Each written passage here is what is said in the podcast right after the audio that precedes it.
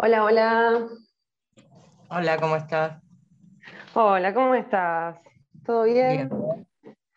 Bien, perdóname las idas y venidas, pero ya estamos. Ya Todo estamos. bien. Estamos en tiempos pandémicos. Todo complica un poco más todo. Sí, re.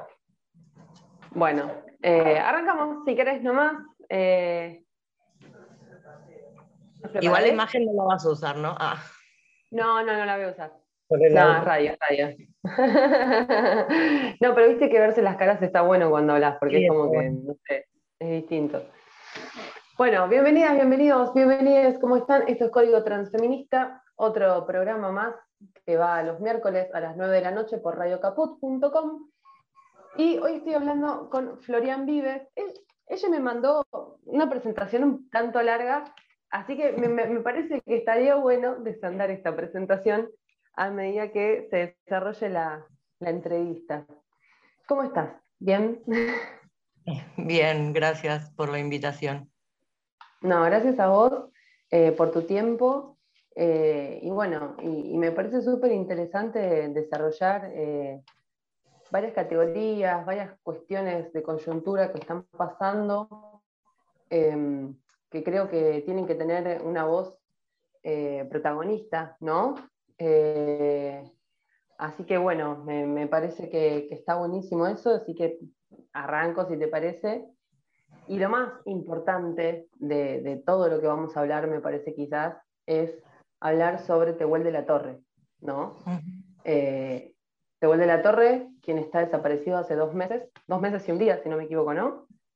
Sí, Eh, y que pareciera no, no importarle, ¿no? A la mayoría de los medios, a la mayoría de la sociedad, y que pareciera no importarle porque no es una persona cis, ¿no? Justamente, porque no cumple los cánones de las personas, eh, las buenas víctimas, ¿no? Eh, que, que tanto ha desarrollado, han desarrollado los feminismos en Argentina justamente eh, para explicar por qué hay buenas víctimas y malas víctimas. Eh, y pareciera que no, no termina eso, ¿no? Digamos, pareciera que hay discusiones saldadas que evidentemente a la luz de los hechos siguen siendo lo mismo de siempre. Así que bueno, quería arrancar con eso, quizás es un poco denso, pero me parece muy importante y, y me parece que es imprescindible hablar sobre, sobre esta desaparición en democracia, ¿no? Que pareciera no, no hacer ruido a nadie. Sí, yo eh, co- coincido en términos generales. Me gusta pensar que no, que no es a nadie, pero que sí es no lo suficiente como, como debería, en tanto esto que decís, es un pibe trans desaparecido en democracia. Eh, hay una familia que con todas sus contradicciones eh, y con sus posibilidades está transitando este dolor eh, que siempre, o sea, eh, digo, la, figura de la desaparición es una figura muy específica, ¿no? Que atraviesa un montón de cuestiones. No es un, una muerte, es algo súper doloroso. Eh, una desaparición me parece que eh, sobreviene en otras dimensiones mucho más complejas. Estamos en un año electoral, eso complejiza, me parece todo bastante. Eh, y bueno, eso. Parece ser que las discusiones superestructurales están en la agenda mucho más por encima que estas realidades específicas de la vida cotidiana. Entendiendo también que la desaparición de Tehuel está atravesada por varias violencias estructurales. Una es la violencia estructural cisexista, otra es la violencia estructural de la clase, y conviven ambas, ¿no? Eh, en la desaparición de Tehuel. A mí lo que me parece terrible es que no se esté... Yo me parece que es, es, estas, estas violencias, la de la clase y la de eh, el cisexismo, eh, atraviesan tanto la desaparición como la búsqueda de Tehuel. Cómo desaparece y cómo se lo busca está completamente atravesado por el cisexismo estructural y por eh, la pobreza. Y en esa intersección, digo, Tehuel sale eh, en busca de un trabajo precario y, y ahora lo estamos buscando. ¿Quiénes lo estamos buscando? ¿De qué manera lo estamos buscando? ¿Qué se está moviendo? ¿Qué nos está moviendo? Me parece que son las puntas para pensar en las particularidades del caso, ¿no? Ayer hubo una movida virtual, hubo una movida presencial, pero con la pandemia también hubo una movida virtual a las 4 de la tarde. Y eh, desde Autoconvocades, em, por la búsqueda de Tehuel, ¿qué recibieron? Digo, ¿qué, ¿Cómo fue el feedback de la gente? ¿O, qué esperaban de la movida? ¿Qué, qué, qué resultó Mira, Yo, estuve eh, trabajando en los contenidos que mandamos por, por mail. La verdad que a las 6 de la mañana del, de ayer terminé de, responder todos los mails, recibimos más de 70 mails pidiendo el material. El material era una gigantografía de la cara de Tehuel con la explicación eh, en texto de quién es y, cuál es el contexto en el que estamos haciendo esa pegatina, em, dividida en hojas A4 para que cualquiera con, mínimos recursos lo pueda imprimir. Eh, también unos instructivos respecto de cómo preparar un engrudo casero y económico eh, y sobre cómo pegar esas hojas a cuatro para construir la, la cara de Tehuel eh, y pegarlo en el espacio público. También la imagen de Tehuel para, para poder hacer pancartas y lo que propusimos fue primero acompañar a la familia, quienes por, por, distancia estuvieran en condiciones de hacerlo. Yo, de hecho, fui a San Vicente a acompañar a la familia, aunque vivo en Cava, em, pero bueno, mucha gente no puede en el contexto de pandemia aún más, y además porque el, territorio eh, es amplísimo, ¿no? De Ushuaia a La. Entonces, eh, pensamos esta, esta actividad un poco tomando el ejemplo de las abuelas, un poco no mucho, tomando el ejemplo de las abuelas y las madres de Plaza de Mayo, que en un contexto, en otro contexto político y por otros motivos no podían hacer movilizaciones masivas y le encontraron la vuelta eh, marchando de a dos eh, en círculos alrededor de la pirámide de Mayo.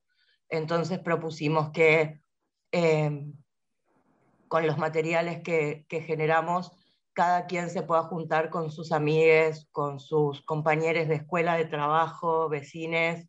Entre cuatro se puede eh, alzar la voz. Eso nos lo enseñaron las madres y las abuelas que dieron esa lucha sostenida, incansable por años, y que hoy eh, su lucha está instalada en la sociedad de otra manera, ¿no? Necesitamos décadas para eso, tristemente, pero, pero acá estamos. Em, entonces un poco la propuesta fue esa y en tiempos de virtualidad extrema, eh, lo que también mandamos es un instructivo simple, eh, lo más pedagógico que pudimos, sobre cómo registrar eh, lo que estaban haciendo, con el celular, claro, pero cosas para que, para que después el material sea utilizable y entonces se pueda hacer un video em, que reúna todas estas pequeñas acciones en un cuerpo colectivo que, grite con fuerza, aparición con vida ya de Tehuel de la Torre, porque, porque queremos seguir buscando una persona con vida. La verdad es que no hay, no hay, no hay ninguna muestra material que nos dé cuenta de otra cosa, entonces no, no aceptamos otro, Em, no, aceptamos otra, otra forma de búsqueda hasta que eh, algo en esa búsqueda dé cuenta de que Tehuel está en el estado que esté, donde esté. Mientras tanto es una persona desaparecida y la buscamos con vida a la persona. Eh, un poco eso. Yo en lo personal creo que hay que tomar todo ese material que generamos y hay que sostener, como hicieron las madres y las abuelas, una ronda semanal donde estés y un registro y subirlo a las redes y darle constancia ¿no? a esta búsqueda. No es cuando se cumple un mes, es todos los días lo estamos buscando. Eh, de hecho, que se perdiera tiempo en las primeras 48 horas, cuando sabemos lo importante que son las primeras 48 horas de una persona desaparecida, es un montón de grave. Entonces, este mensaje tiene que ser claro y fuerte. Es un pibe trans desaparecido en democracia y lo estamos buscando todos los días porque queremos que el poder político, judicial, lo busque todos los días, con todos los recursos. ¿Crees que hubiera sido lo mismo la búsqueda si hubiera sido una persona cis? Creo que no hubiera sido lo mismo la búsqueda y tampoco el contexto de desaparición. No, creo que no, creo que está, atravesado por. Está atravesado por, por fundamentalmente por, por la cuestión identitaria, la cuestión territorial y la cuestión de la clase. Y esto, a esta charla se liga la importancia de la del cupo laboral trans, ¿no? Eh, de, la, de la facilitación de leyes que garanticen derechos y que los garanticen después, ¿no? Porque es como... Sí, yo creo que la, ley de identidad de género que cumplió años Sí. No, no, perdóname. Tengo un poco de delay, me parece. Sí. No, decime, decime. No, que hace poquito se cumplió, eh, se, cumplió un año más de la ley de identidad de género y sin embargo, justamente también lo quería ligar con esta movida que, de la que sos parte de todo es con DNI, porque después el tema es que la ESI no se cumple efectivamente, el aborto no se cumple efectivamente, la identidad de género en los DNI no se cumple. Digo, hay toda una, lucha detrás de esas leyes, detrás de esos derechos adquiridos, y después hay otra cara ¿no? de todo esto que es luchar porque después se cumpla. Sí. Sí, yo creo que, las conquistas de derechos em, no pueden ser pensadas solo en la superestructura. Creo que siempre los procesos de conquista de derechos están dados por un sector de la sociedad que tiene la necesidad y los demanda y que con el tiempo, con acciones sostenidas, va logrando la empatía de otros sectores de la sociedad que no tiene esa necesidad específica, pero acompaña y que con avances y retrocesos en esos procesos se va construyendo una demanda que se instala en la agenda pública y en la sociedad y luego en algún momento aparece idealmente una voluntad política que lo materializa, como decís vos, eh, en leyes, ¿no? en la estructura del Estado. Sin embargo, si esas leyes no se construyen con la comunidad que reclama, seguramente no respondan eh, efectivamente tampoco a las demandas específicas para resolver las problemáticas específicas de la comunidad que está reclamando, por un lado, y por otro lado, si luego con esas leyes no se reglamentan y se ponen recursos del Estado a disposición de instalar eh, un, cumplimiento efectivo de la mano de que la sociedad también se comprometa con el cumplimiento de esas leyes eh, terminan siendo letra muerta. ¿no? Eh, volviendo a lo de Tehuel y, a lo que traes del, DNI, eh, y poniendo el foco en, el contexto de su desaparición en relación a la búsqueda, a, salir al encuentro de un trabajo precario, ¿no? porque esto es lo que sabemos, que Tehuel salió al encuentro de un trabajo precario y nunca más volvió. me parece que, me, recuerdo, por ejemplo, uno de los acompañamientos. Desde todo es con DNI, entre otras cosas, hacemos acompañamientos a las personas que quieren hacer cambios registrales o que ya tienen los cambios registrales hechos cuando son dentro del binario femenino-masculino, que es a lo único que se viene accediendo a pesar de que ya tiene nueve años la ley de identidad de género. Eh, cuando ya existe el cambio registral, luego hay otras rectificaciones asociadas y hay también muchos incumplimientos, aun cuando las personas ya tienen el DNI nuevo. Uno de estos acompañamientos, em, eh, fue, hace poco fue una persona eh, que tenía ya su DNI masculino, pero que para una entrevista laboral justamente le pedían la averiguación de antecedentes. Entonces sacó el turno, pagó el trámite, hizo el trámite y el Estado le devolvió los antecedentes eh, en femenino con, el, con los datos que ya no, están, eh, no deberían estar en la estructura del Estado porque la rectificación está hecha y esta persona también había hecho las rectificaciones asociadas, que quiere decir, yo hago mi rectificación registral y luego tengo que yo también ir institución por institución a pedir que me rectifiquen los datos en, lugar de haber un cruzamiento de datos en las instituciones del Estado que el propio Estado gestione, ¿no? Eh, entonces terminamos siendo las personas... Claro, y que tiene que ver con la garantía de derechos. No podemos ser las mismas personas usuarias las garantes de los derechos. Para empezar, porque es el Estado eh, quien vulnera derechos, porque es el Estado quien debe garantizarlos. Las personas comunes eh, podemos cometer delitos, pero no vulneramos derechos, porque no es nuestra potestad garantizar esos derechos, sino que es del Estado las personas podemos estar vulnerando derechos si somos agentes del Estado, ¿no? desde nuestro lugar de agentes del Estado. Eh, la policía, eh, un docente, digo, cualquier agente del Estado. Em, pero, pero, pero esto, una persona trans que está haciendo su rectificación registral, em, no le corresponde garantizar todo el resto. Pero bueno, funciona así, entonces esta persona fue y rectificó todo lo demás, sin embargo, no cruzan los datos aún cuando vamos a hacer el trámite, entonces después pasan estas cosas. Entonces, esta persona llega a una entrevista laboral con un DNI masculino y unos antecedentes femeninos, con nombres diferentes. Entonces, eh, hablemos de acceso al trabajo, ¿no? Eh, ahí linkeando con el, con el contexto de, desaparición de Tehuel y el acceso a derechos y la violencia estructural.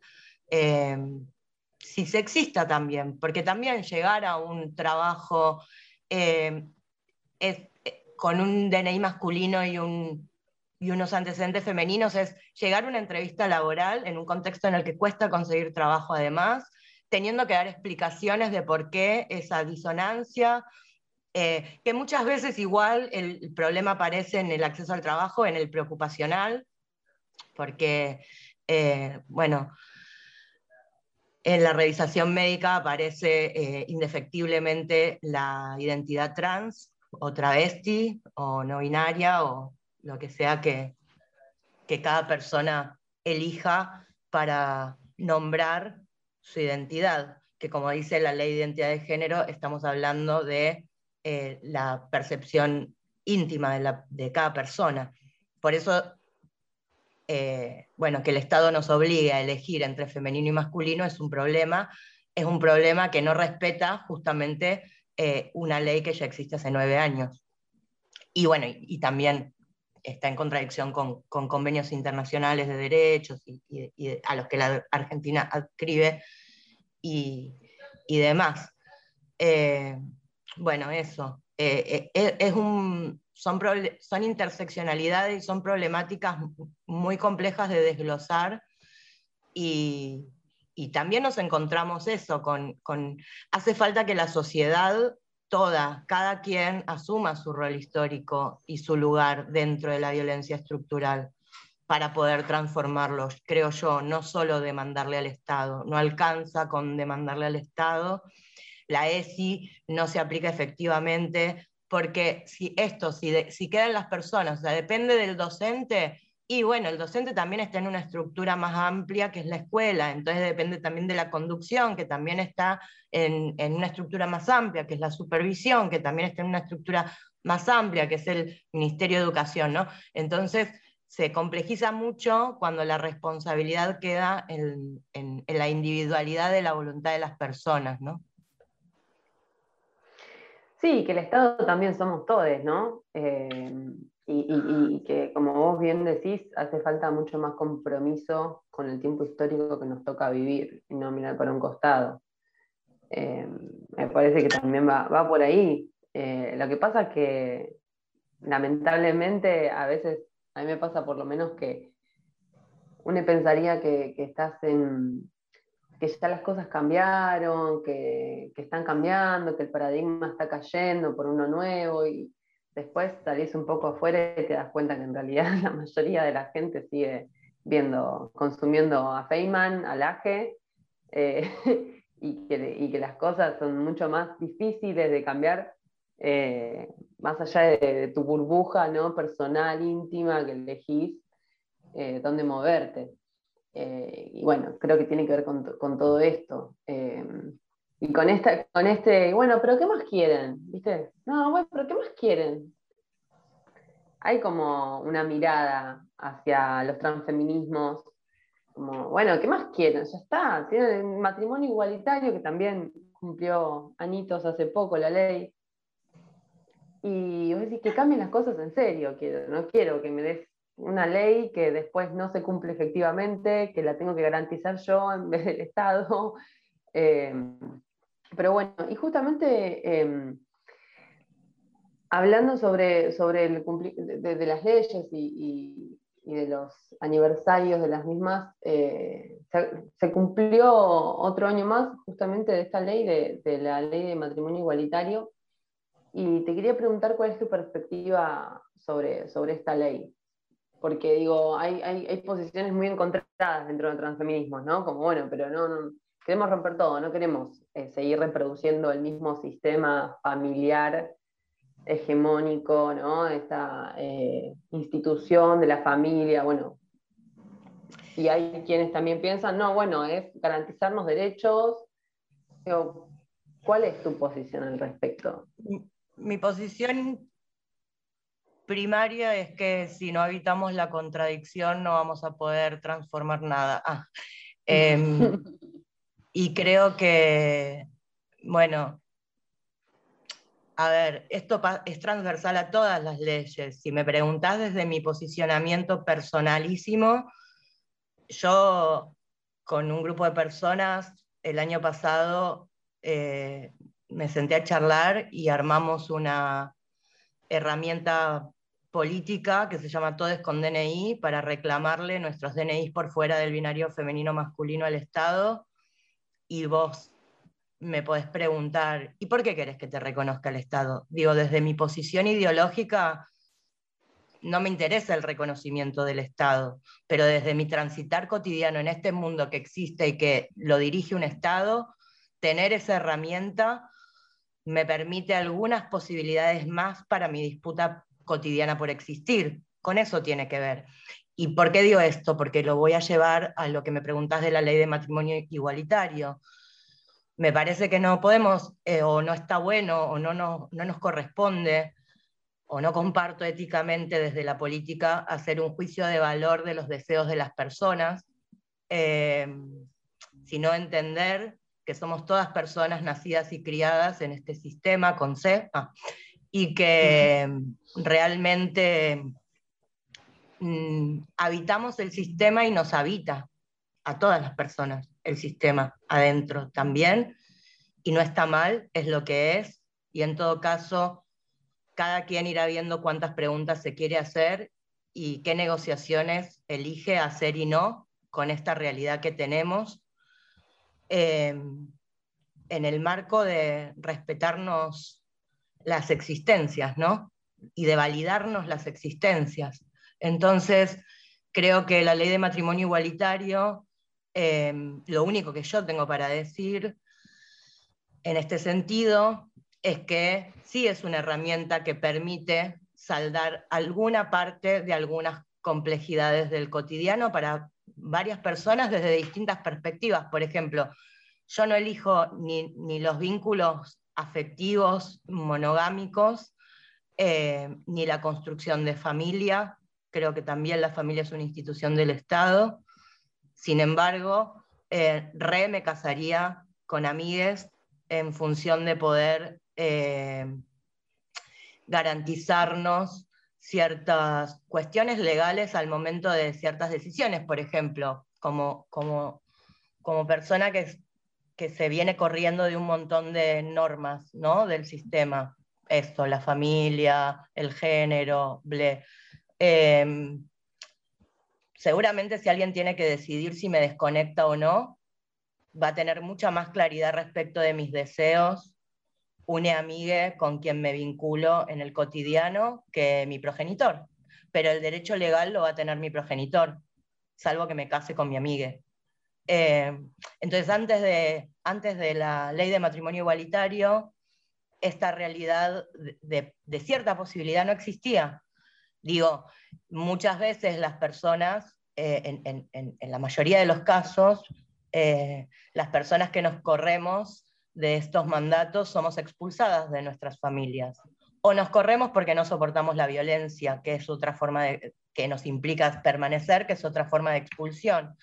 Em, entonces, que todo el poder legal eh, frente a determinadas circunstancias lo tenga la familia biológica y que haya solo una perspectiva biologicista de, esta, em, de, estos derechos sobre las personas, em, bueno, representa un doble problema. Por más que yo creo que representa un problema la posesión de las personas per se, Pero esa es una discusión más larga y a, donde aún no hemos llegado, eh, donde podríamos hasta discutir la eutanasia, ¿no? Pero... Eh, Exactamente, sí, yo pensaba todo el tiempo sobre eso mientras hablabas. O sea, mi cuerpo, mi decisión, mi vida, mi decisión, básicamente. Sí, la autogestión del cuerpo y del deseo no es solo para el aborto, es para cómo nos cuidamos de la pandemia, es para cómo construimos nuestros vínculos afectivos, es para cómo nos vinculamos con el mundo y el universo, es para poder acceder a tratamientos hormonales, es para poder hacernos cirugías, es para poder cambiar nuestro nombre en el DNI, eh, etcétera, etcétera, etcétera, ¿no? Exactamente, sí, sí. Y la otra vez, bueno, yo te conocí en realidad por ese video. No, en realidad creo que nos pusimos a charlar la primera vez porque vos habías hecho una pregunta en tus historias que a mí me súper descolocó y, me encantó y me dejó pensando, hasta el día de hoy lo sigo pensando y quiero charlarlo contigo, em, sobre si la maternidad eh, era, era, una, em, era un tipo de identidad. Ajá. Y nada, me pareció genial la pregunta y quiero, quiero preguntarte aquí arriba, si arribaste a alguna conclusión o qué recibiste después de esta pregunta, ¿no? Porque me pareció súper interesante pensarlo así. Yo siempre había pensado que la maternidad es una categoría de opresión, siempre pensándola en las tareas de cuidado, en lo que se espera, ¿no? De las maternidades. Bueno, pero nunca lo había pensado quizás como una categoría identitaria. ¿Cómo se te ocurrió esta pregunta? ¿Cómo fue que llegaste a esto? ¿Cómo fue que llegué a la pregunta? Bueno, eso es un recorrido muy largo, pero bueno, empiezo por eso y después te respondo qué recibí, porque recibí respuestas de lo más variadas, justamente en esto de la singularidad de los modos de atravesar lo mismo. Eh, porque hubo gente que me dijo, no, no es una identidad, y hubo gente que me dijo, sí, es una identidad, y cada quien tenía un montón de argumentos para defender su posición. Eh, y todo estaba bien, o sea, en términos de eso, de la singularidad de cómo uno transita, uno, una une, transita eso. Em, ¿Cómo llegué yo a la pregunta? Mira, yo para poder habilitarme en mi transición, primero necesité cuestionarme mi rol materno hasta que yo, yo solo pude eh, habilitarme otras preguntas identitarias cuando pude decir, sabes que yo no quiero ser madre. Y sí tengo dos personas a cargo y son dos personas que amo, con las que tengo un vínculo afectivo construido hace años, eh, con las que tengo un vínculo legal también, sostenido hace años, y con las que tengo una responsabilidad económica también sostenida hace años. Y ese vínculo afectivo se ve atravesado y mediado por estas otras responsabilidades que vienen adosadas al rol. Es un rol para mí, sí, es un rol muy opresivo, eh, mucho más que por las tareas de cuidado, porque además soy una persona que tiene como una, una, gran... No, pero además yo, yo justo soy una persona que tiene como una gran eh, predisposición a las tareas de cuidado en general eh, el cuidado es algo que me, me, interpela y me convoca mucho en general, más allá de las personas que tenga cargo o no. eh, tengo toda una posición política respecto del cuidado y la necesidad de que las tareas de cuidado eh, y las de crianza eh, deben ser una responsabilidad social y comunitaria y no una potestad centralizada en, una sola persona. Bueno, va de la mano de la no monogamia también todo esto. Pero, y además soy una persona que ama la pedagogía y que, me, encanta, la crianza y que me encantan las niñeces y las adolescencias, me parece mucho más honesto el vínculo, me es mucho más fácil vincularme con niñeces y adolescencias que con personas adultas, eh, siempre y cada vez más, mm. pero, pero así todo me resulta súper opresiva la maternidad, no tanto en ese lugar, sino en todo lo que interviene de mandatos y de exigencias al cómo criar, cómo cuidar, qué es cuidar, a, esta doble moral del sistema con C que nos adjudica la responsabilidad única centralmente a las personas que nos lee como maternidades por, por, el rol de género que nos impone también, eh, pero que después, mentira que criamos las personas que estamos a cargo y que nos hace el Estado y la sociedad responsables, porque yo salgo con, con hijo eh, y, no es que no sepa de, los posesivos, sino que justamente evito los posesivos, no me gusta decir mi hijo, de hecho no me gusta decir hijo, pero no voy a dar nombres por respeto a la intimidad de, la entrevista radial, voy a hablar de hijos, eh, pero yo salgo con hijo a la calle eh, a los cinco años y en la fila de la verdulería un señor se le ocurre para sacar charla porque lo lee varón, preguntarle si ya tiene novia y lo está educando en la heteronorma. Y esa persona no, no, no, no dialoga conmigo que sostengo el trabajo cotidiano, no dialoga con el pibe, no lo conoce, eh, pero, pero impacta un montón. Y esas escenas tiene que ver con el adultocentrismo, ¿o no? Tiene que ver con el adultocentrismo, porque la gente trata a las infancias, las niñeces y a los adolescentes como si fuera, digo, se merecen el mismo respeto que cualquier otro transeúnte en la calle. Creo que ni a mí, ni a vos, ni a nadie esa persona le va a preguntar a un adulto si ya tiene novia o novio. sí. Sí, yo creo que el, adultocentrismo es una de las normas del sistema más fuerte y más potente que sostiene todas las otras, eh, pero en ese marco del, adultocentrismo, el lugar de la maternidad, eh, ay, no sé si se cortó. ¿Me escuchás? Ahora sí, no sé qué pasó, se me cerró todo no, esto estabas eh, diciendo del adultocentrismo, ahí, ahí es donde ya no te escuché más. Ah, yo, yo creo que el adultocentrismo es una de las normas más transversales eh, que sostiene las otras. Em, y creo que sí es parte de esto que estamos hablando, y dentro de ese caminito, em, puntualmente hay algo en relación a la maternidad también, porque creo que así, digo, así como con, con las niñeces y las adolescencias todo el mundo se permite mucho más y que también esto está ligado al rol de poder que tenemos las personas cuidadoras a cargo, madres, padres.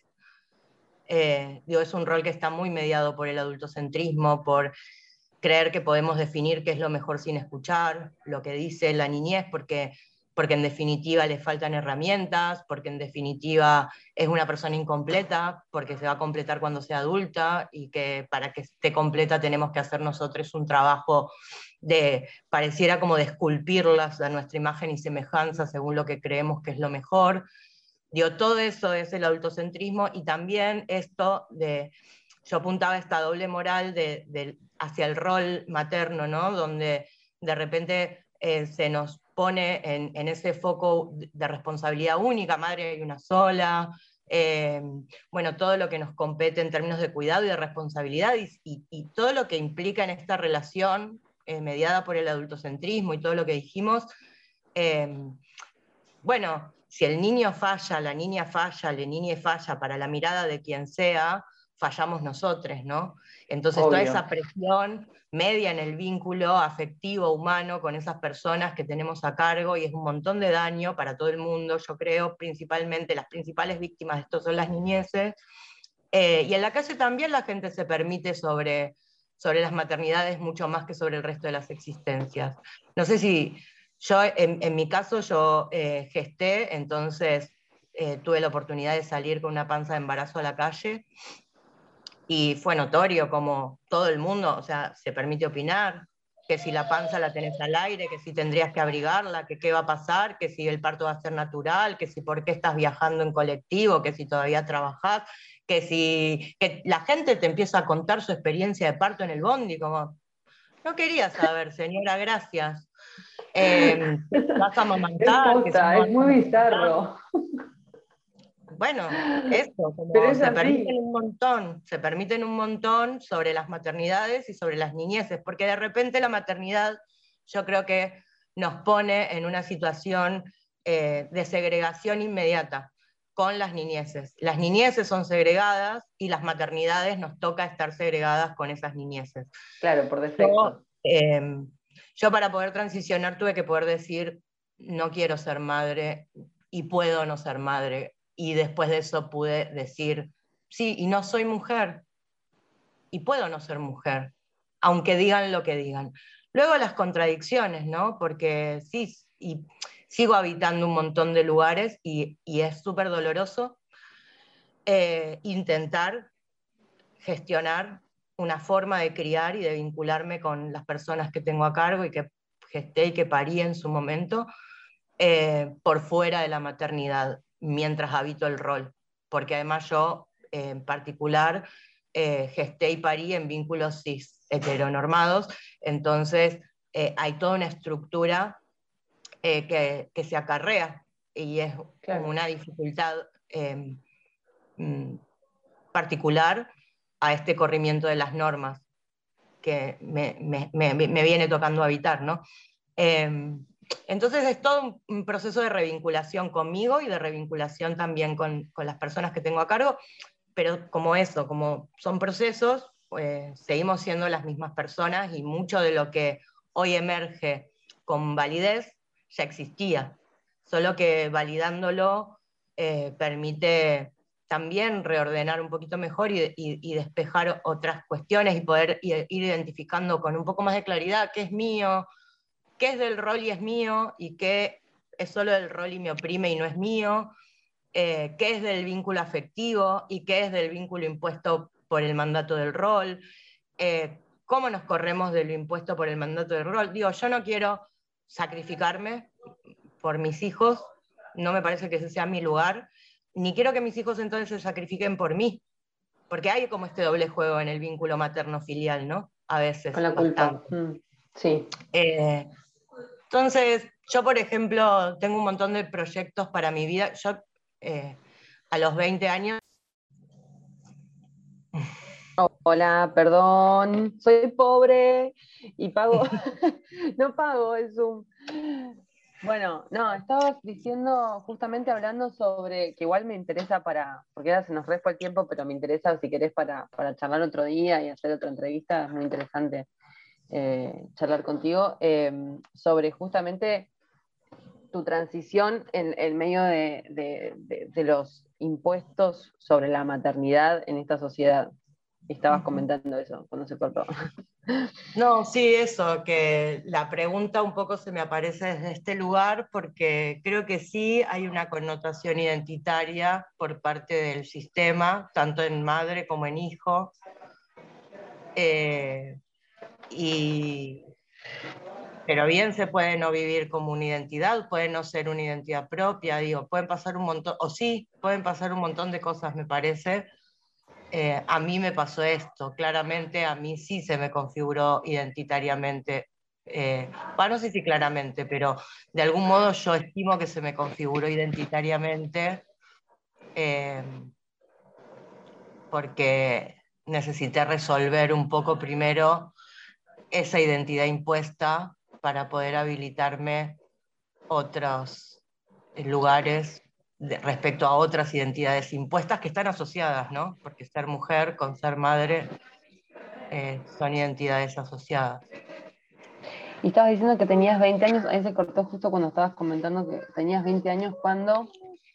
Tenía 20 años cuando ya estaba con una panza de embarazo eh, habitando el mundo y automáticamente me pasaron a decir señora en la calle o sea, gente de 19 me decía, señora, me diría la hora. Y era como. sí, es así. ¿Cuándo pasó? ¿Cuándo pasó que dejé de estar en tus categorías? Ah, es esta panza, cierto.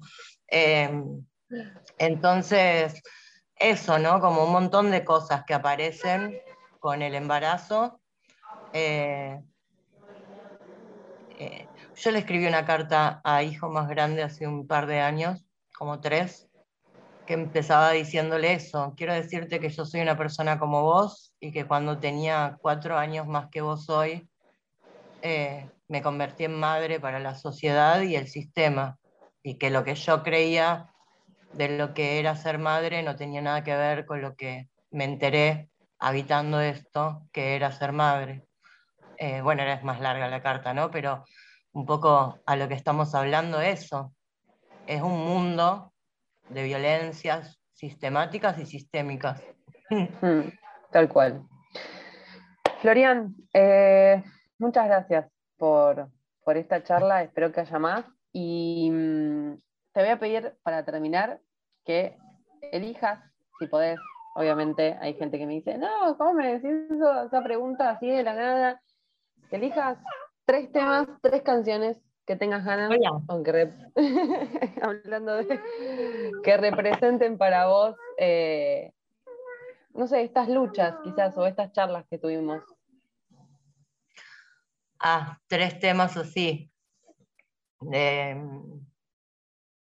O que tengas ganas de escuchar, o que tengas ganas de escuchar con la entrevista. Otras maneras de bife puede ser eh, Sí. Después. Eh, Cumelén, de Paz Berti. Puede ser. Sí. Eh, Estoy anotando. Y Milonga Queer de Susie Shock. Sí, ¿cómo que no? ¿Cómo que no? Bueno, muchas gracias y sos bienvenida, bienvenido para cuando tengas ganas de, conversar lo que sea. Bueno, gracias a vos, Nati. Un, Un gusto. Chao.